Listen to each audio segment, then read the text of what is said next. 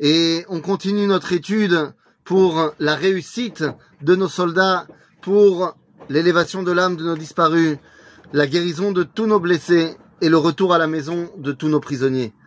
Nous continuons notre étude sur l'éternité d'Israël, ne mentira pas les lois sur la guerre, ilchot milchama, pour nous encourager à vaincre le mal, vaincre nos ennemis et ramener la paix, ramener le bien et la lumière, pas seulement sur la terre d'Israël, mais sur le monde entier. Les amis, aujourd'hui, dans les lois sur la guerre, j'aimerais qu'on parle d'un sujet fondamental. Et ce sujet, eh bien, c'est l'étude de la Torah. L'étude de la Torah est une mitzvah tassée qui est euh, imposée à tous les hommes du peuple d'Israël. C'est une mitzvah de Horaïta, une mitzvah de la Torah. Chaque homme d'Israël doit étudier la Torah. Il y a marqué Tu dois étudier la Torah tous les jours et toutes les nuits. Alors évidemment, il n'y a pas marqué que tu dois étudier la Torah toute la journée et toute la nuit. À un moment donné, il faut manger, il faut dormir. Mais tu dois étudier tous les jours et toutes les nuits. Et il n'y a pas euh, de dispense. Tout le monde doit étudier la Torah. Et l'étude de la Torah fait partie de ces mitzvot, de ces quatre mitzvot, où nous dira le Sifri que elle vaut les 612 autres. Elle vaut toute la Torah.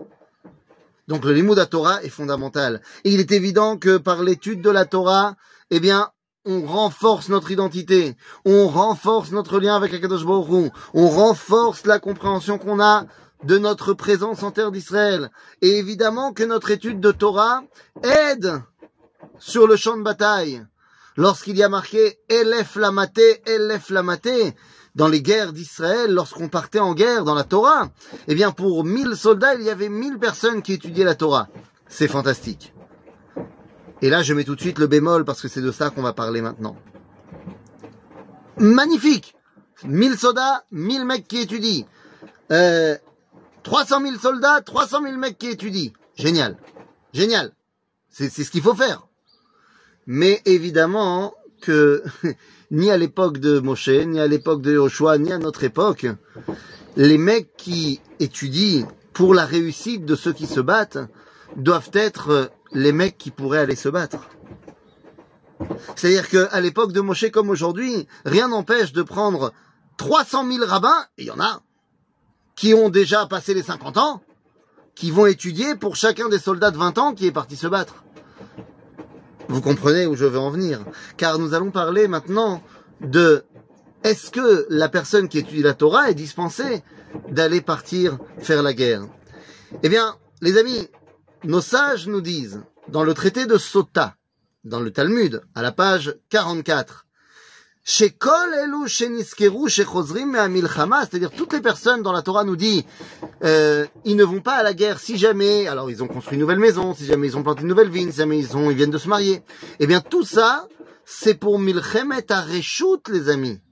C'est-à-dire c'est pour une guerre facultative, une guerre de conquête, conquête au-delà des frontières d'Israël. Et dans ces cas-là, pour une guerre comme ça, celui qui étudie la Torah est dispensé d'y aller. Puisque c'est une guerre, j'ai envie de dire, je vais juste euh, voilà, me déplacer un tout petit peu. Voilà. Ces gens-là, donc il n'y a aucun problème. Ils sont dispensés parce que c'est une guerre, on va être, on va dire, un petit peu plus euh, euh, professionnelle. Mais lorsqu'on parle de Milchemet mitzvah, une guerre de mitzvah, et comme on l'a déjà évoqué, ce que nous vivons maintenant, Ezrat Israël miyad atzar rabba alehem, aider le peuple juif contre un ennemi qui nous attaque, c'est évidemment Milchemet Mitzvah. Et donc, pour ce qui est de Milchemet Mitzvah, Akol Yotzin, nous dit la euh, que même le Khatan Yotze Michedro Vechala Michupata, même le Khatan sort de sa chambre pour aller participer à l'effort de guerre. Et la Kala également.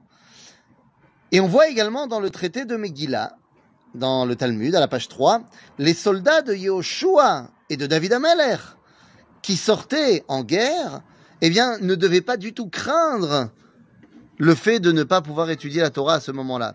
Dans le Talmud, dans le traité de Megillah, on va voir que l'ange va venir euh, pour euh, rendre, enfin pour que Yahushua rende des comptes, puisque lors de la guerre, les guerres de conquête de la terre d'Israël, Milchemet Mitzvah, eh bien, on voit que pendant la nuit, alors que, à l'époque, pendant la nuit, on ne se bat pas, bon, c'est pas le cas aujourd'hui, mais à l'époque, on ne se bat pas, et on ne s'occupe pas de guerre pendant la nuit, eh bien, l'ange vient dire à Yoshua, pourquoi est-ce que tu n'étudies pas la Torah avec tes hommes pendant la nuit, puisque tu fais pas la guerre?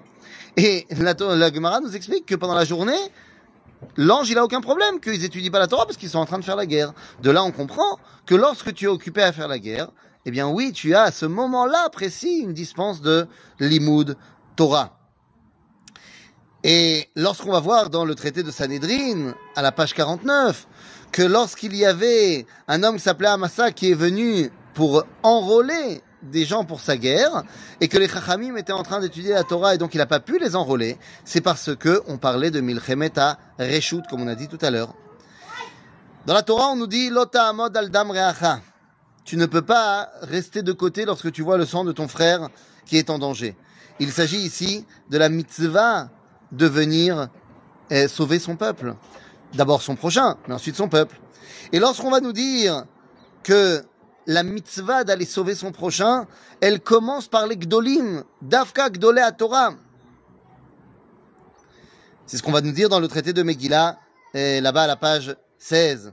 Les amis, gadol talmud Torah yoter me'atzalat nefashot. Ça, c'est ce qui est marqué là-bas. Donc, on pourrait penser que non, l'étude de la Torah, c'est plus important. Mais ça, c'est quand on parle de Hatzalat Nefashot, Shema, les on parle de, de la, du, salaire du limud Torah et pas du chiyuv ilchati, pas de l'obligation à l'achik. Parce que dans l'obligation à l'achik, évidemment que tu dois aller sauver ton prochain. Il est possible qu'il y ait des individus. Et il y en a pas seulement possible, c'est sûr. Dans chaque génération, il y a des gens qui sont euh, plus faits pour étudier la Torah et qui réussissent énormément. Eh bien, comme disait à l'époque le Rav également, peut-être qu'il serait pas mal, et c'est ce qui a été mis en place au final, que les gens qui sont vraiment doués pour ça, eh bien, qu'ils repoussent leur entrée dans l'armée pendant une dizaine d'années, qu'ils se consacrent pendant dix ans à l'étude de la Torah, pour qu'en plus ensuite ils puissent aller transmettre dans les rangs de l'armée, eh bien, l'amour de l'amour de la terre d'Israël, l'amour du peuple juif, l'amour de la Torah. Et ça a créé finalement ce qu'on a appelé Esder Merkaz, où tu étudies pendant 10 ans et après tu vas servir en tant que rabbin euh, militaire, en tant que euh, responsable de la cache-route et ainsi de suite. Tu vas aider l'armée d'Israël à être encore plus proche d'Akadosh Baruch. Mais aujourd'hui, nous sommes en temps de guerre. Et en temps de guerre où nos soldats sont euh, les bras armés d'Akadosh Baruch dans ce monde, eh bien, le monde entier nous regarde et c'est à ce moment-là que tout Israël doit se réunir. Alors on voit des gestes extraordinaires de de de de de, de incroyables, incroyables. Notre peuple est fantastique. Mais je pense qu'il y a une chose qui n'a pas encore été faite et je pense qu'il faut le faire. Et dès dimanche, c'est la fin de Ben Azmanim, c'est le retour dans les yeshivot. Rosh Chodesh Je pense qu'il est temps de faire comme ce qui s'est passé en 1948, lorsque le Rav Goren, euh, l'armée lui avait dit, les tanks jordaniens sont en train d'arriver à Jérusalem. On n'a pas de, soldats pour les arrêter là maintenant. Il faut absolument creuser des tranchées cette nuit pour que les tanks jordaniens ne puissent pas arriver à Jérusalem. Et les seuls qui étaient en train de pas se battre, c'était les élèves de Yeshivot de l'époque. Il n'y en avait pas beaucoup, mais il y en avait. Et l'armée vient voir le Rav Goren, le grand rabbin de l'armée, et lui dit, il faut absolument que tu ailles les voir, il faut, il faut, il faut qu'il nous aide. Et le Rav Goren va aller voir toutes les Yeshivot. Nous sommes Shabbat. Shabbat soir, le Rav Goren va marcher de yeshiva en yeshiva et va dire à tous les élèves de yeshivot, on a besoin de vous maintenant. Et comme un seul homme, tous les hommes vont se lever et vont venir creuser les tranchées. C'est ce qui va arrêter la progression des tanks jordaniens qui va nous permettre de gagner la bataille de Jérusalem. Les amis, l'heure n'est pas à creuser les tranchées, mais l'heure est à ce que tout le monde juif, y compris le monde de la Torah, se lève comme un seul homme pour participer à l'effort de guerre, d'une façon ou d'une autre. D'une façon ou d'une autre. Il faut que les rabbinim de tous les milieux incitent toutes, toutes, toutes les personnes qui les écoutent à prendre part active. Pour ceux qui vont au front, ceux qui vont au front, pour ceux qui sont derrière, ceux qui sont derrière, mais une part active à la réussite du peuple juif dans notre conflit. Et rappelez-vous que l'éternité d'Israël ne mentira pas. À bientôt les amis.